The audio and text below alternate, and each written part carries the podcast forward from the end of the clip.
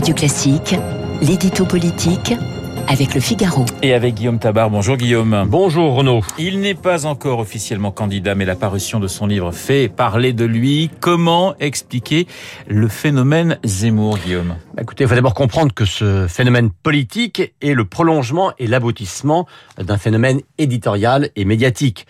Euh, cela fait des années que ses livres sont des best-sellers et que ses émissions font des cartes d'audience. Éric Zemmour a su capter l'attention. Il comptait déjà dans le débat public.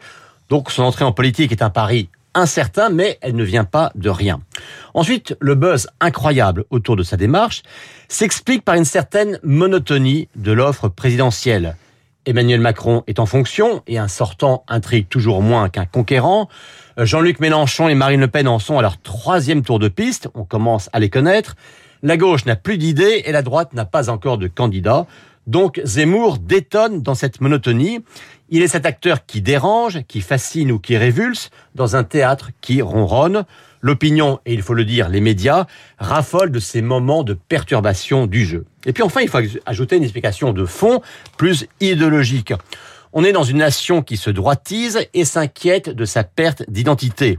On vit dans une société à fleur de peau où tout débat appelle un choc des radicalités.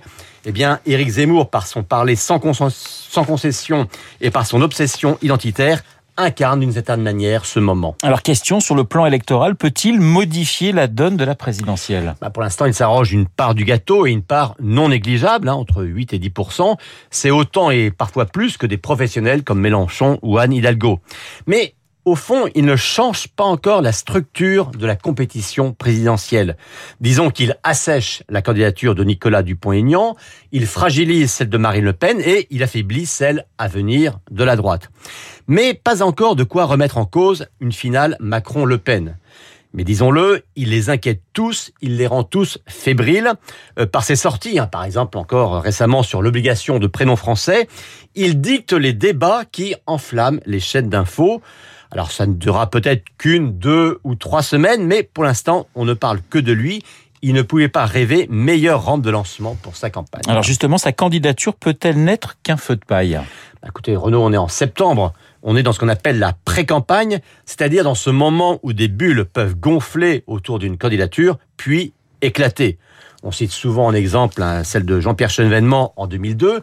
Il était monté jusqu'à 14%, il a fini à 5%, et encore, si j'ose dire, c'était chevènement. Euh, Zemmour, lui, bien sûr, il préfère se voir dans la peau d'un Emmanuel Macron, dont on disait aussi à la même époque qu'il ne serait qu'une mode éphémère.